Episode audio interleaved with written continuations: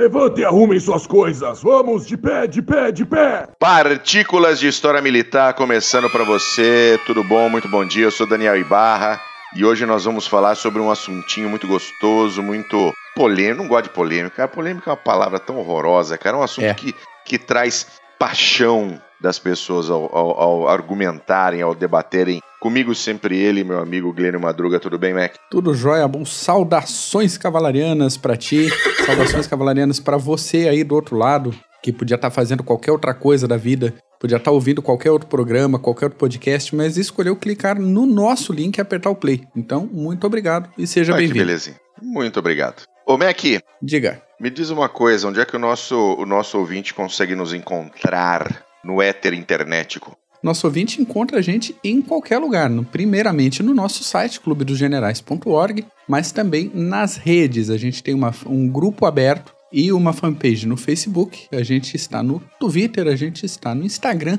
No, nossos podcasts estão no Megafono, no Apple Podcasts, no Google Podcasts, no Spotify, em qualquer agregador decente de podcasts que você baixa e instale no seu celular, a gente está por aí também. Então dá uma procurada Clube dos Generais que fatalmente você vai encontrar a gente. Muito bom. Bom, a gente hoje vai falar sobre campanhas de bombardeios na Segunda Guerra Mundial. É. E nós vamos falar aqui com alguns critérios aleatórios e cronológicos, né? Nós vamos citar algumas campanhas de bombardeios ah, bem interessantes Uhum. e vamos aí comentando sobre o que nós conhecemos, o que nós sabemos e qual é a nossa opinião no final das contas, tá bom? E é isso aí. Muito bem, vamos falar, vamos contextualizar então os termos importantes que acabam sendo utilizados, né, durante uma, né, nessa questão de campanha de bombardeio, né? É, porque interessante a gente falar isso, porque principalmente a, a Segunda Guerra Mundial entrou no- nesse conceito que é chamado de guerra total. E isso é um fator que influencia, influenciou nas decisões durante a guerra entre todos os beligerantes e ter que ser levado em conta pra gente tantas décadas depois que lê sobre a guerra, que estuda sobre a guerra. A guerra total é uma situação na qual todas as nações envolvidas empregam, utilizam todo e qualquer recurso para a guerra. E isso a gente fala de recursos humanos, recursos comerciais, recursos industriais, recursos militares e qualquer outra coisa. Nesta situação, não existe diferenciação técnica entre militares e civis. Cada indivíduo, sendo militar ou sendo civil, é considerado parte da máquina de guerra, assim como os recursos civis e os recursos militares também não são diferenciados. Então, se a pessoa faz parte da nação oponente, a pessoa é considerada alvo e objetivo legítimo, independente de, da situação normal da vida da pessoa. É, a gente, a gente precisa pontuar aqui que, obviamente, ninguém, nenhum de nós é a favor de bombardear pessoas civis, Exatamente. né? Mas dentro do contexto que se apresentou durante a Segunda Guerra Mundial, onde né, os, os países se, se ergueram em, em uníssono dentro das suas populações para poder colocar todo, todo o seu poderio econômico, monetário, financeiro em prol das campanhas, em prol da guerra que estava acontecendo ali, você tem uma situação onde, se você coloca como alvo áreas civis, você está como um objetivo causando uma interrupção na produção daquela região, afinal, quem está na fábrica são civis, não são militares. Perfeito. Então você tem essa questão, obviamente que isso é uma merda, mas ah, esse é o contexto que se apresentou ali durante a Segunda Guerra Mundial. Interessante a gente levar em consideração que a opinião pública, apesar de não ser necessária em alguns casos muito específicos de, de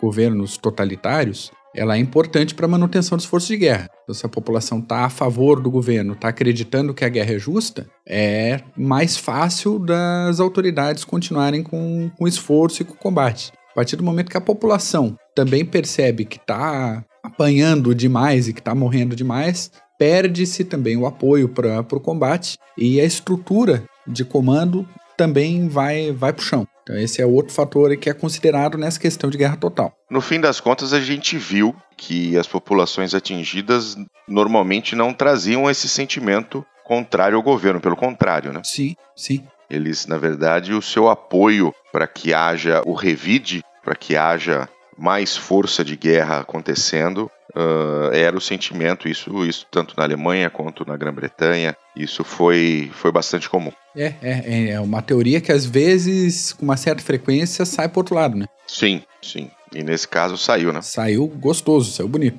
E outro termo interessante a gente pontuar, que a gente vai chegar nisso um pouco mais pro final do, do episódio de hoje, é a questão da rendição incondicional, que é o tipo de rendição autoexplicativa, mas vamos explicar. Que o, o combatente vencido ele aceita a derrota e o fato de não poder fazer qualquer exigência para o vencedor. Então, qualquer, é, não vou dizer bondade, né? Mas é, qualquer concessão após a rendição é feita normalmente de forma unilateral pelo vencedor e não, não pelo vencido. Isso foi importantíssimo para o jeito como acabou a Segunda Guerra Mundial. Exatamente. E aí tem os objetivos. Os objetivos da campanha de bombardeio, né? É, desse tipo de, de marretada na cabeça, é justamente atingir essa capacidade econômica e industrial da nação oponente, e relembrando ali o conceito de guerra total, não somente alvos militares, mas qualquer coisa que pudesse afetar a economia e a indústria,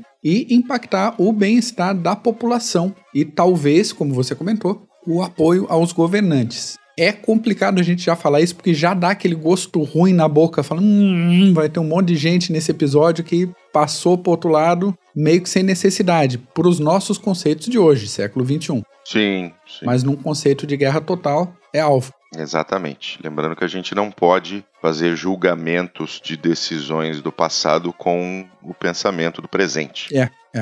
é não, não funciona assim. Mas muito bem, vamos lá. Vamos falar aqui de vários bombardeios que aconteceram a partir de 1940 até 1945. Vamos falar sobre Hiroshima e Nagasaki. Vai ser o nosso último tópico. Mas vamos começar aqui com Roterdã, na Holanda, 10 de maio de 1940. Os alemães iniciam a invasão dos Países Baixos uhum. e o pau começa a torar ali. E o pau começa a torar com 97 toneladas de bombas lançadas principalmente sobre o centro da cidade de Roterdã. Uma destruição estimada em 2,6 quilômetros quadrados, matando 800 pessoas e deixando 85 mil desabrigados. A gente dá uma refletida agora. Pera aí, um bombardeio, chamar de grande bombardeio, um bombardeio que matou 800 pessoas? Pera aí, início da guerra, 1940. Um dos nossos critérios foi justamente essa escalada de violência e de impacto. O grande impacto desse bombardeio em Roterdã foi a destruição do centro histórico da cidade. A única edificação medieval que sobrou em pé foi a igreja de São Lourenço. O resto foi tudo pro chão. E as consequências disso é que, com a ameaça de novos bombardeios do mesmo tipo em outras cidades da, dos Países Baixos, houve essa primeira rendição incondicional para as forças alemãs. Então deu para a bola, destruíram Roterdão, ok, a gente se entrega, pode ocupar aí, vamos ver o que, que dá esse negócio. Mas foi um, um dos primeiros grandes impactos da guerra, foi esse bombardeio. Muito bem. Passando um pouquinho para frente, vamos falar de Coventry, que foi, acho que, no Reino Unido, uma das cidades mais bombardeadas junto, a, junto com Londres, né? E vamos falar de um bombardeio específico ali de novembro de 1940, 14 de novembro. Exatamente. Nessa ocasião já a gente tem um aumento aí de potência. Foram 515 bombardeiros Heinkel 111 que praticamente destruíram a cidade. Coventry era um importante centro de produção de equipamentos militares Sim. E todo essa, esse peso de explosivo, essas 550 toneladas de explosivos, dentre elas 36 mil bombas incendiárias foram lançadas num período de 11 horas. Além disso, foram lançadas 50 minas e dessas 50, 20 delas incendiárias. O resultado desse bombardeio específico foi 4.330 casas destruídas, a destruição de 3 quartos de todas as fábricas da cidade, a destruição de linhas férreas e de boa parte da estrutura de comunicação, 568 pessoas mortas, 865 feridas. Como você falou, não foi o único bombardeio da cidade. Coventry tomou bomba a guerra toda praticamente e dá para contar cerca de 40 bombardeios até o final da guerra, com mais de 1.200 mortos. Foi uma cidade que sofreu muito com relação aos bombardeios e exatamente por ser uma cidade, um centro de produção, era sem dúvida alvo prioritário para os alemães, especialmente nesse momento aí, a gente está em novembro de 1940, chegando ali no, no finzinho do, da Batalha da Inglaterra. né, que aconteceu a partir de maio, junho de 40 até 1900, até o novembro de 40. E entra um pouco nessa questão também que a gente falou no, no iníciozinho de terror, né? A população Sim, nunca sabia exatamente quando que ia chegar um bombardeio, do nada tocava o alerta de, de ataque, vamos correr para abrigo e o tempo todo isso durante toda a guerra. Complicado demais. Isso, e, e lembrando uma outra questão, né? nó- Nós começamos a ver o uso da- da- das forças aéreas com, com um pouco mais de, de efetividade durante a Primeira Guerra Mundial. Então você tinha os biplanos, você tinha alguns bombardeiros biplanos um pouco maiores, você tinha os, os balões, os zeppelins. E após o fim da Primeira Guerra Mundial, toda a literatura britânica falou muito sobre bombardeios que dizimavam cidades. Então isso ficou colado no- no- na mentalidade britânica a um ponto que foi um dos motivos pelo qual o governo britânico, com o apoio da opinião pública naquele momento, tentou o máximo possível evitar a guerra Uhum. né? A gente pode falar da, podemos criticar a política de apaziguamento desde o do, do primeiro-ministro Baldwin, depois com com Chamberlain, mas eh, sempre houve uma tentativa de evitar primeiro aquela morte de gerações que teve durante a Primeira Guerra Mundial, mas também estava ali no, no inconsciente coletivo o medo de ser eh, de ter as suas cidades, as pessoas as simplesmente evaporadas através de bombardeios aéreos. né? E isso realmente aconteceu, não só em Coventry, mas Londres e muitas outras cidades britânicas, alemãs. Quem estava ali na guerra entre Grã-Bretanha e também as cidades na Alemanha sofreu efetivamente com um bombardeio pesado dos dois lados e com objetivos tanto militares quanto objetivos contra alvos civis. Isso aí é, é notório e muito claro. né? É indiscriminado, não tem alívio pra ninguém aqui. Né? Não, não tem ali pra ninguém. Todo mundo desceu o cacete com gosto. Aham. Com gosto. E aí, quem, quem tem o pau maior pode mais, né? É basicamente o que aconteceu no, no meio da guerra pra frente. Exatamente. Mas muito bem. Falamos, falamos de Roterdã. Ah, vocês viram que a gente não falou da, de Varsóvia. Varsóvia sofreu também bombardeio durante a invasão, invasão alemã. Uhum. Mas a part... Roterdã foi, foi mais significativo pelo volume de bombas e, e pelo que aconteceu com a própria cidade. Falamos agora de Coventry, em novembro de 40. Agora vamos falar de Londres, um dos principais bombardeios em dezembro de 1940, dia 29, pouquinho antes ali do, do Ano Novo. Esse dia foi a principal atividade dos bombardeiros alemães sobre Londres. Também teve uso pesado de bombas incendiárias, e essas bombas geraram cerca de 15 mil focos de incêndio, matando aproximadamente 8 mil pessoas. Diversos prédios históricos, todas aquelas estruturas de, do centro da cidade mais antigas, ah, monumentos, igrejas, muita coisa foi destruída. A campanha como um todo de Londres iniciou lá no dia 7 de setembro de 40, Famosa Blitz. a Blitz de Londres, e durou 57 noites consecutivas de bombardeio. E depois do dia 29 ainda durou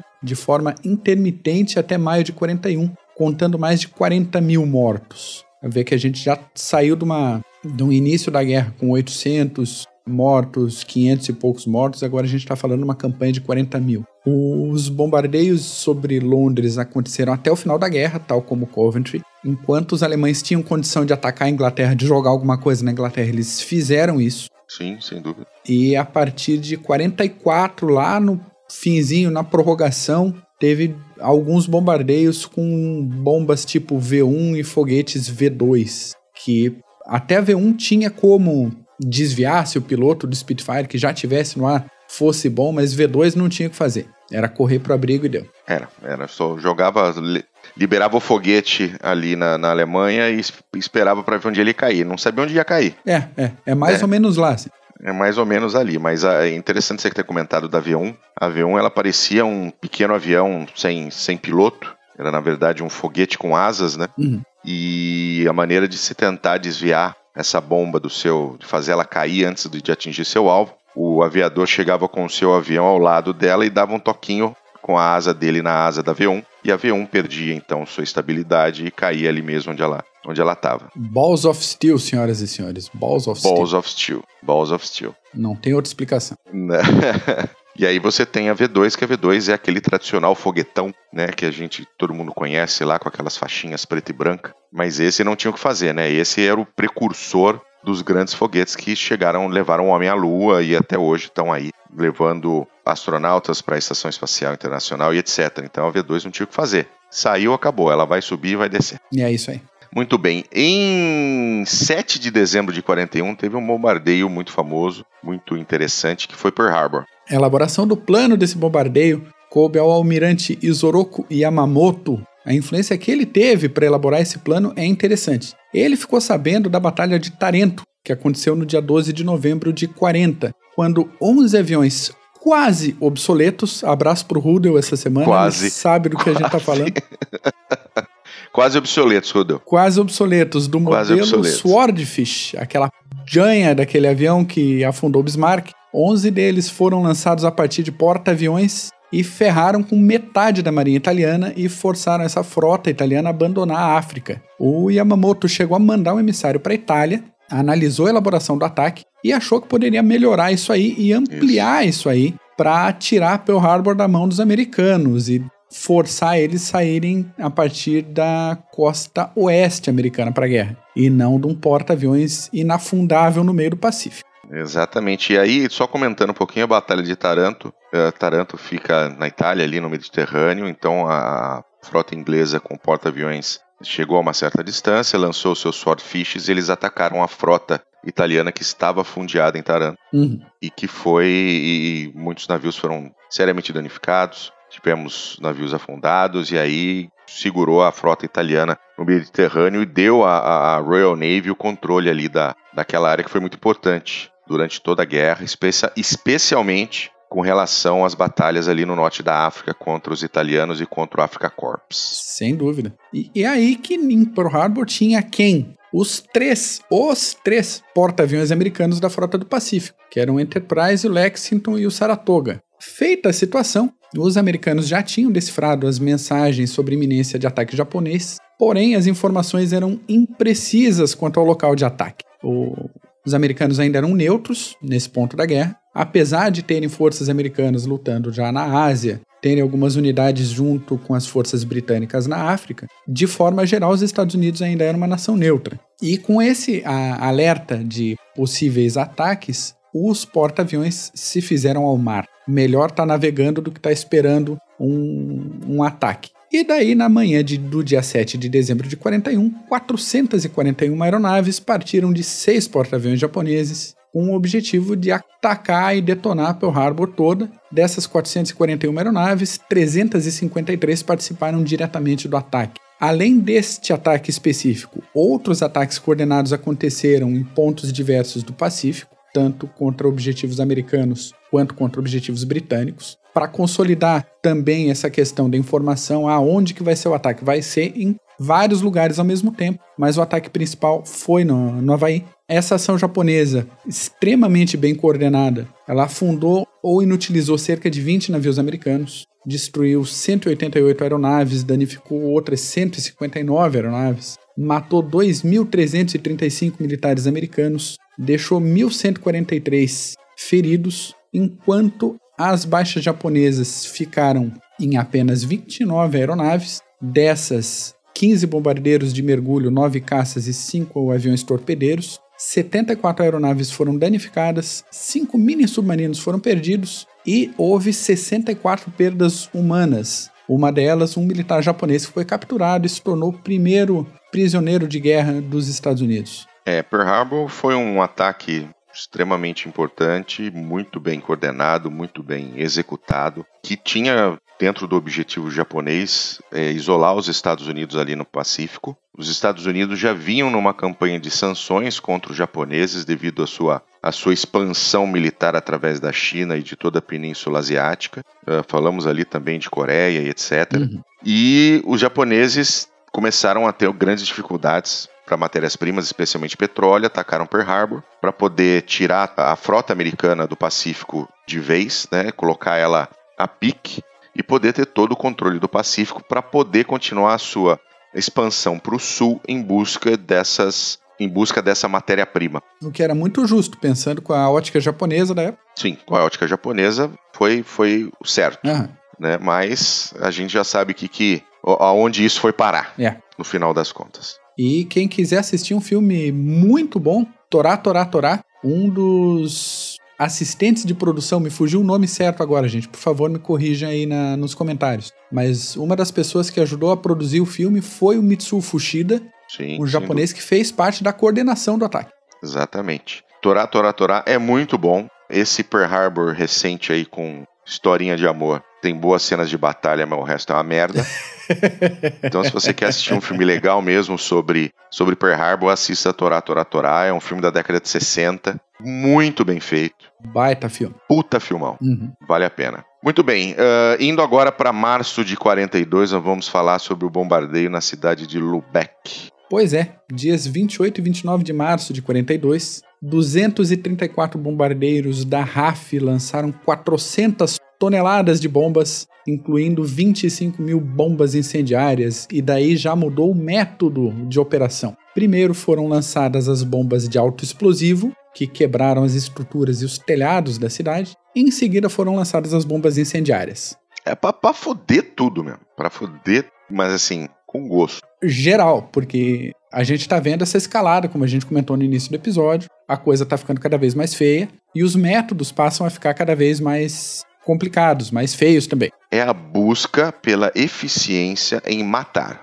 Isso foi crescendo em ambos os lados durante a Segunda Guerra Mundial e é parte de todo e qualquer conflito militar, qualquer guerra, ou seja, você precisa eliminar o seu inimigo. A maior quantidade com o menor esforço. Exatamente. Então começa a cada vez ficar mais mais interessante, entre aspas, essa busca em eliminar o seu oponente. Uhum. E interessante que esse bombardeio ele não teve um, uma quantidade de mortes tão grande. Foram 301 mortos, 3 desaparecidos, 783 feridos, 15 mil desabrigados. A maior parte do patrimônio artístico da cidade foi perdido, porém ela entrou na nossa lista essa ação justamente pela abertura desse método de, de impacto primeiro e incendiária depois. E foi o primeiro grande bombardeio da RAF contra a Alemanha. Uhum. Você vê quanto tempo demorou para a RAF conseguir se organizar e se estruturar após a, a Batalha da Inglaterra para poder fazer uma grande ação de bombardeio contra a Alemanha. Vamos em março de 42. Hein? É isso aí. Muito bem, depois de, de Lubeck, nós vamos falar sobre Stalingrado, a famosa Stalingrado. Então, Stalingrado, a campanha geral de Stalingrado durou do dia 17 de julho de 42 até o dia 2 de fevereiro de 43. E esse bombardeio específico foi no iníciozinho da campanha, dia 23 de agosto de 42. Foram contadas entre 1.500 e 2.000 incursões dos bombardeiros alemães. Isso causou incêndios generalizados e a interrupção de, do sistema de água da cidade. Então, se a gente tem incêndio e não tem água para combater o incêndio, dá merda. Estimem os resultados disso aí. As estimativas iniciais apontam para pelo menos 40 mil civis mortos e a destruição de pelo menos por baixo 80% da infraestrutura de Stalingrado. Qual é o problema? Os alemães ocuparam Stalingrado. Antes de ocupar, eles destruíram tudo que talvez pudesse ser útil para a ocupação alemã. Basicamente. Basicamente. E deram também maneiras de que o Exército Vermelho pudesse, né, efetivamente causar muito dano num, num combate casa a casa, na verdade, pilha a pilha de escombros. Né? Ah, sem dúvida. É uma coisa que a gente vê em menor, bem menor escala em Monte Cassino. Sim. Quando foram criadas as ruínas e as condições para ocultar a defesa e melhorar a posição de defesa, é, fica muito difícil para quem está atacando. E complicou. A gente sabe como é que terminou Stalingrado. Um abraço, Paulo, meu querido Renato Kloss. É isso aí. O General Picolé. Nosso general Picolé, o General Cercado.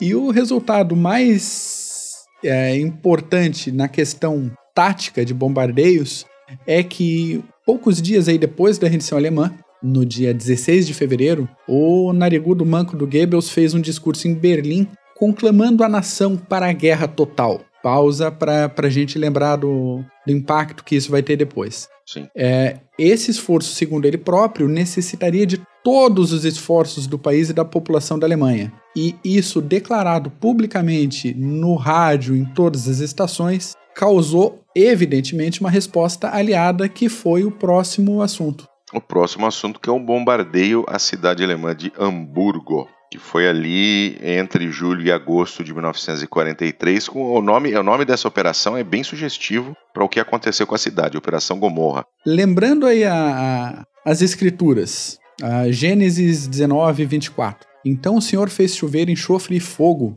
do Senhor desde o céu sobre Sodoma e Gomorra. Pois é, o Sir Arthur Harris, que era comandante do Bomber Command, ele afirmou que os alemães plantaram o vento, então agora eles vão colher a tempestade. Já estava todo mundo putaço com a Alemanha em 1943 e todo mundo querendo acabar com a guerra o mais rápido possível. Hamburgo era a segunda maior cidade alemã na época, tinha muita estrutura de suporte às atividades militares. A gente está falando aí de refinarias, de estaleiros e de fábricas de materiais militares propriamente ditos. E o esforço de bombardeio incluiu 791 aeronaves que despejaram 2.400 toneladas de explosivos dentro daquele método que a gente falou agora há pouco. Primeiro uma onda de explosivos convencionais, autoexplosivos, e depois uma onda de incendiárias. Mais de 40 mil mortos foram contados e 125 a 200 mil feridos. Soma isso à bagunça de um milhão de civis evacuados. Foi um, uma inferno desgraça. na Terra. Foi um inferno na Terra, exatamente. Inferno na Terra. Nesses dias de bombardeio, um dos dias mais complicados para isso foi dia 28 de julho, que somou bombardeios pesados com tempo seco. A temperatura do centro da cidade passou de 800 graus e a destruição se estendeu a 50 mil edifícios da cidade. Quando a gente fala de bombas convencionais, mais bombas incendiárias, mais uma temperatura de 800 graus, a gente está falando objetivamente que todas as pessoas que estavam nos abrigos subterrâneos antibombas nessa região elas foram assadas ou morreram sufocadas durante o bombardeio. Lembrando que, que essa situação desse incêndio incontrolável dentro da cidade, isso já aconteceu em, em muitos outros casos de incêndio em cidades. Isso aconteceu em Londres, durante a campanha de bombardeios alemães, isso já aconteceu em grandes incêndios, como o incêndio de Chicago, etc. Cria-se uma tempestade de fogo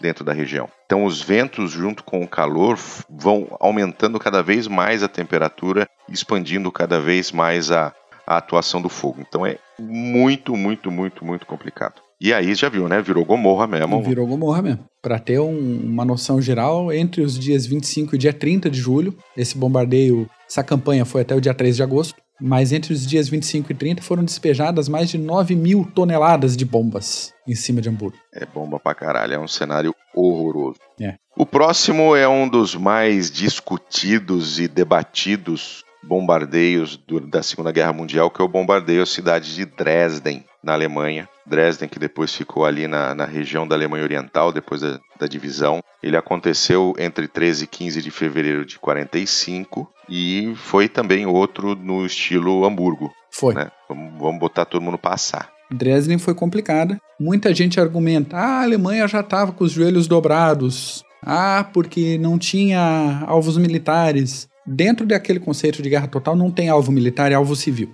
Para o comando de bombardeio aliado, não tinha diferenciação de alvo militar para alvo civil. Então foi organizado um esforço de 769 bombardeiros da RAF e 527 bombardeiros da Força Aérea do Exército Americano, que também fizeram chover o inferno em cima de Dresden. Todas essas aeronaves foram escoltadas por 784 P-51 Mustangs. A defesa aérea da cidade contava com um número gigante de 28 Messerschmitt 110.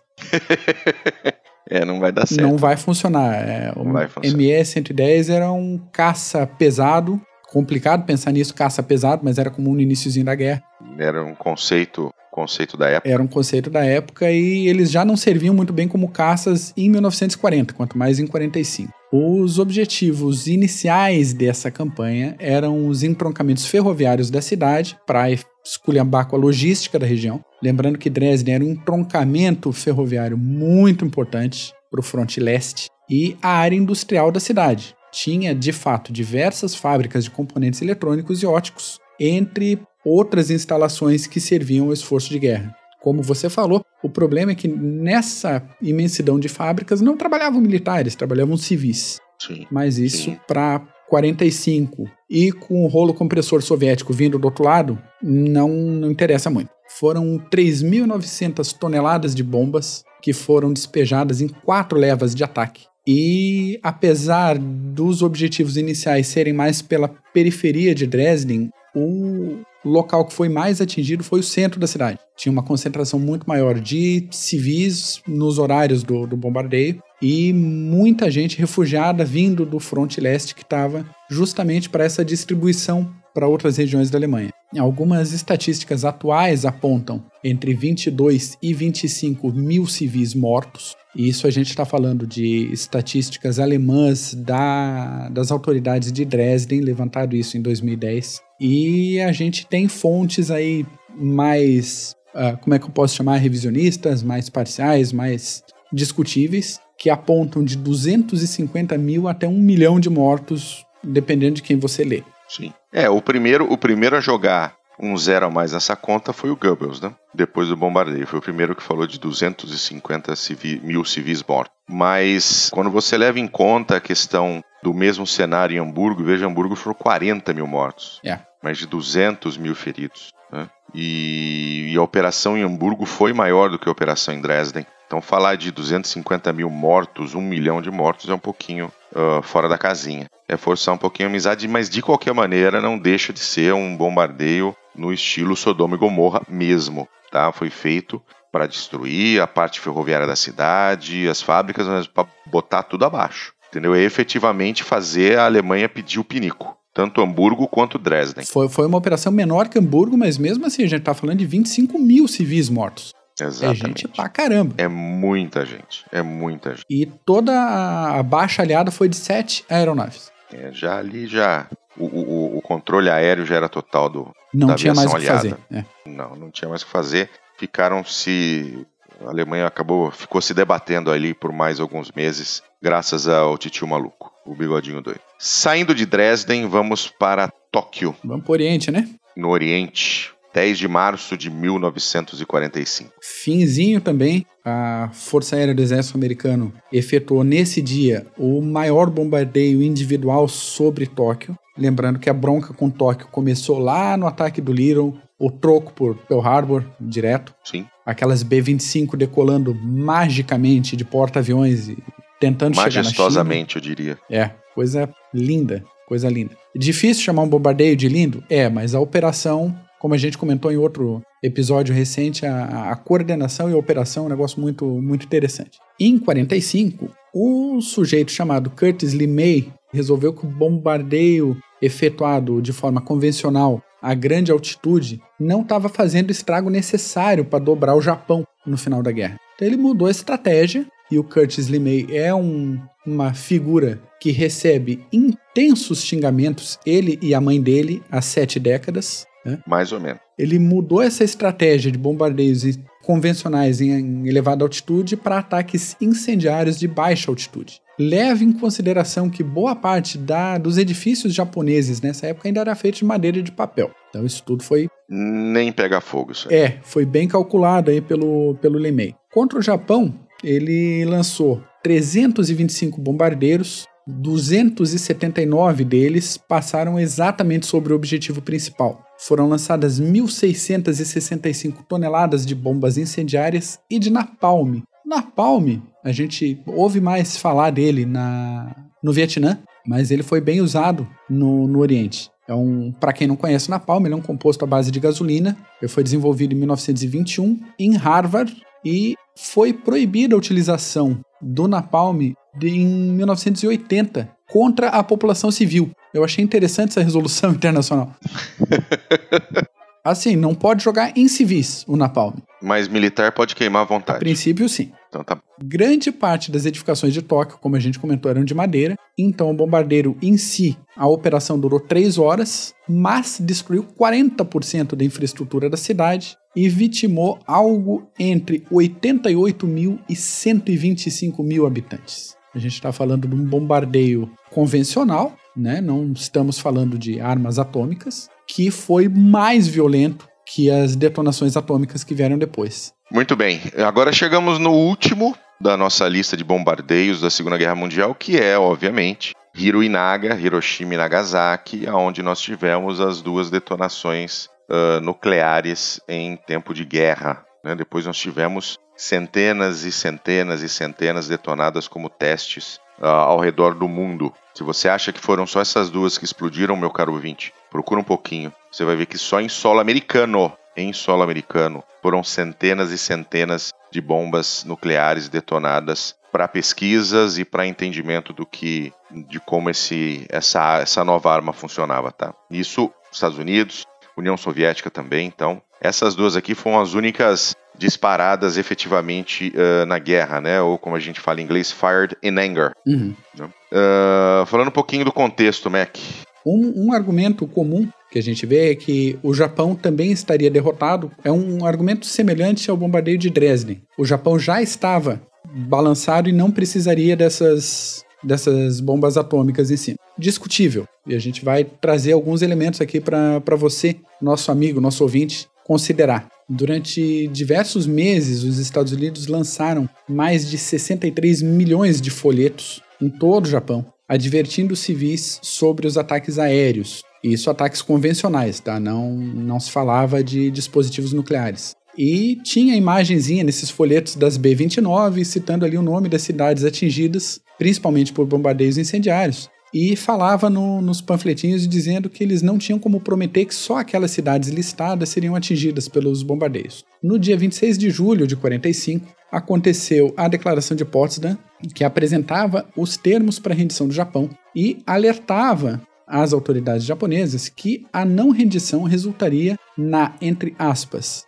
na destruição inevitável e completa das forças armadas japonesas e na igualmente inevitável devastação da pátria japonesa. Fecha aspas. Dois dias depois disso, os jornais japoneses anunciaram que o governo recusava o ultimato. A atitude. Existe um termo em japonês específico que reflete a ideia de matar pelo silêncio esse ultimato, de simplesmente não responder. Algumas pessoas interpretam, interpretaram isso já nesses dias como não vamos dar uma resposta imediata, mas as autoridades americanas entenderam como não vamos dar resposta nenhuma. E aí, dois dias depois, os japoneses anunciaram que não, que não ia acontecer. Aí veio Hiroshima, dia 6 de agosto, que era uma importante cidade industrial e militar, era sede do Comando de Defesa responsável pela defesa do sul do Japão, e havia 40 mil militares na cidade. Uma B-29 abriu as portas do compartimento de bombas e iniciou uma era diferente na história militar, e atingiu o alvo prioritário do dia, que era de fato Hiroshima.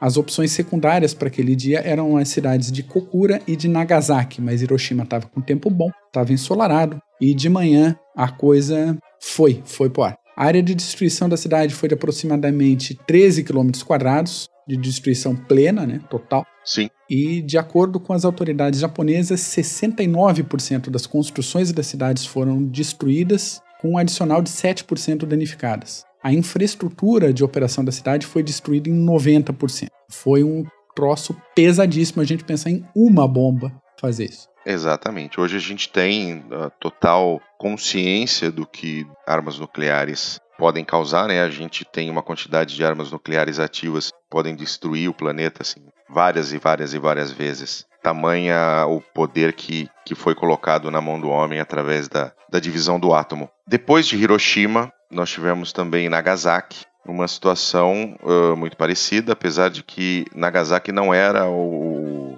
o alvo principal, né, Mac? Pois é, entre um bombardeio e outro, o presidente Truman fez um anúncio nesses termos assim. Se eles não aceitarem os nossos termos, pode esperar uma chuva de fogo vinda do ar nunca antes vista na Terra. Isso foi público e o governo japonês não reagiu. No dia 9 de agosto, que é um fator que eu acho que tem que ser considerado, aconteceu o início da ofensiva soviética sobre territórios japoneses. Tem bastante gente que fala assim, pô, mas os americanos lançaram as bombas principalmente para acabar a, com a guerra antes que os soviéticos chegassem. Acho que não foi o motivo principal, mas foi um motivo relevante. Opinião minha agora, tô assumindo essa, essa especulação. Sim. O impacto de Hiroshima foi de, de tal montante, o choque foi tão grande que o governo japonês não sabia o que, que tinha acontecido e acabou descobrindo o que, que tinha atingido Hiroshima por um anúncio público. Os Estados Unidos tiveram que avisar o Japão: oh, o que aconteceu aí foi isso, isso, isso, isso. Foi um dispositivo nuclear, parará, parará. E eu vou ver se eu consigo recuperar essa gravação e se eu conseguir, eu boto até no, no áudio pra gente aí. Legal, legal. The world will note that the first atomic bomb was dropped on Hiroshima, a military base. We won the race of discovery against the Germans. We have used it in order to shorten the agony of war, in order to save the lives of thousands and thousands of young Americans. We shall continue to use it until we completely destroy Japan's power to make war. E aí, dia 9 de agosto, aconteceu Nagasaki. Nagasaki era um centro de produção de material bélico também, era um centro de produção de navios e de equipamentos militares e outros diversos materiais de guerra. Então isso também legitimaria como alvo militar. Porém, o alvo principal do dia era a cidade de Kokura, que já era o segundo alvo do dia 6 de agosto, caso eh, Hiroshima não desse certo. Mas Kokura estava coberta de fumaça, um pouco de fumaça intencional e um pouco resultado da ação de 224 B-29 que fizeram um bombardeio ali do ladinho e não deu, não dava visibilidade para Kokura. Então as B-29 desviaram, era uma formação de, de 4 B-29, salvo engano, e foram para o alvo secundário. Nagasaki também estava coberta por nuvens e a missão quase foi abortada. A operação seria desviar para o oceano, soltar a bomba sem estar plenamente armada, né? Sim. Jogar no mar e voltar para a base. Mas em cima da, da hora ali, houve uma abertura rápida na nebulosidade, o artilheiro deu ok e foi lançada a bomba. 47 segundos depois, a 503 metros de altitude, a bomba detonou e os danos foram menores, apesar da bomba ter uma potência bem maior do que a de Hiroshima, mas o terreno era mais acidentado e acabou protegendo boa parte da cidade. Ainda assim, essa explosão gerou um calor estimado em 3.900 graus e ventos que chegaram à marca de 1.005 km por hora. Isso no dia 9 de agosto. Lá para o dia 12 de agosto, até então a gente não tinha indicativo nenhum da rendição japonesa, mas no dia 12 de agosto o imperador informou a família imperial sobre a decisão de se render e ainda houve nesse dia uma pequena rebelião de líderes militares japoneses que queriam continuar com a guerra. Especialmente o primeiro-ministro Tojo. É, pensemos, ah, o, o Japão estava dobrado. Não, tinha plano de resistência até o último homem, tinha instrução em escola com lança de bambu na mão das crianças, tinha um plano de defesa e os americanos tinham um plano de invasão. A coisa ia se estender e lembremos, os soviéticos estavam chegando pelo outro lado. Não ia ser fácil para o Japão em situação nenhuma. O discurso de rendição do imperador apontou três razões principais para a rendição. Essas razões seriam que as defesas de Tóquio não estariam completas antes da invasão norte-americana por terra, então eles tinham essa consciência que o território japonês seria invadido pelo solo. A segunda razão é que o santuário de Isis seria perdido para os norte-americanos, isso era impensável. Para situar, o santuário de Isis é um complexo de templos dedicados à deusa Sol. A gente está falando de Shintoísmo. Essa deusa é a Materazo, ela é só a divindade tutelar do povo japonês e é considerada antepassada direta da família imperial japonesa. Então não tem como perder o santuário de Izzy para os americanos. E, por fim, as armas atômicas provocariam, segundo o imperador, a morte de todo o povo japonês. Apesar dessa intervenção soviética, o, o, o imperador Hirohito não mencionou os soviéticos como principal ou um dos principais fatores para a rendição. Ele se atou aos fatores americanos. E aí sim, encerra-se o esforço de guerra japonês. As baixas diretas causadas pelos bombardeiros são estimadas aí em entre 90 e 146 mil pessoas em Hiroshima e 39 a 80 mil em Nagasaki. Fora o que foi contaminado com radioatividade. Ah, sem dúvida. Os efeitos da radiação ficaram por décadas aí na região e a coisa ia complicar. Se a guerra continuasse, se o imperador não tivesse declarado essa rendição, as autoridades americanas esperavam já ter outra bomba atômica montadinha para uso no dia 19. Os planos era ter mais três para setembro e outras três em outubro. Duas outras bombas iguais às de Nagasaki foram preparadas. O terceiro núcleo já estava programado para sair da base aérea de Kirtland, no Novo México, em direção a Tinian, de onde partiam as B-29, para sair dia 15 de agosto, mas a coleta foi suspensa. Quem ia buscar era o Paul Tibbets, do Enola Gay, que tinha lançado sobre Hiroshima, ele ia buscar o terceiro dispositivo para o lançamento, mas felizmente para todos os envolvidos não foi necessário. O imperador botou a espada no chão e falou: chega. É o suficiente. É o suficiente, não tem como. É, lembrando que, que os aliados já estavam preparando a Operação Downfall, que é a operação de invasão das ilhas japonesas, uhum. que felizmente não aconteceu. Obviamente, dentro da situação que o Japão estava, o Japão se rendeu antes, o que foi absolutamente fantástico apesar de tudo, porque calculava-se na invasão aliada ao Japão a morte de entre 2 e 4 milhões de americanos e mais ou menos de 5 a 10 milhões de japoneses. E o bombardeio de Hiroshima e Nagasaki uh, e mais a tomada da Manchúria pelos soviéticos mostrou ao Japão que a guerra tinha acabado. É algo bastante importante de se ressaltar que o conceito de guerra total está presente, a bomba atômica era o mais avançado meio de se matar naquele momento. Você tem que entender que ali está destruição e morte, assim como nos bombardeiros convencionais. Não foi um teste, como muita gente fala também, já tinha sido detonado um artefato nuclear nos Estados Unidos antes. Sim, sim, já tinha sido, o teste já tinha sido feito. As duas bombas uh, foram chave para poder para a rendição japonesa, junto com, com a perda da Manchúria, onde vinha a maior parte do carvão japonês. Quando você pensa que você teve, infelizmente, essa quantidade de mortes aí com Hiroshima e Nagasaki, mas você evitou que mais 5 a 10 milhões de japoneses morressem numa invasão americana, você bota na balança ali, tá bom, não tá? É, é. Tá. A gente, de novo, para o nosso ouvinte, a gente não celebrando... Dentro do melhor cenário possível, né? É, a gente não está celebrando as bombas atômicas, a gente não está falando que são coisas boas. Né? Não, mas dentro do espectro de opções possível para a época, foi o menos pior. Foi o menos pior para acontecer no, não só para os japoneses quanto para os americanos. Isso provavelmente ia mais um, pelo menos uns dois anos de guerra. Teria também soviético entrando na invasão japonesa pelo norte. Seria um sofrimento pesadíssimo, pesadíssimo para todo mundo. Então, encerrar isso quanto antes foi, foi o menos pior a ser feito. Muito bem, é isso, né, Mac? Assuntinho pesado hoje, hein? Assuntinho pesado hoje, hein? O pessoal vai ficar arrepiadinho. Opa! Então tá bom. Ouvinte, muito obrigado pela tua por emprestar o seu ouvidinho nessa nesse nosso PHM. Mac, Opa, boa, eu que te agradeço, cara. Obrigado novamente. Agradeço a você, ouvinte, que está aí nos acompanhando também. E semana que vem estamos de volta. É isso aí. Valeu, gente. Um grande abraço. Tchau.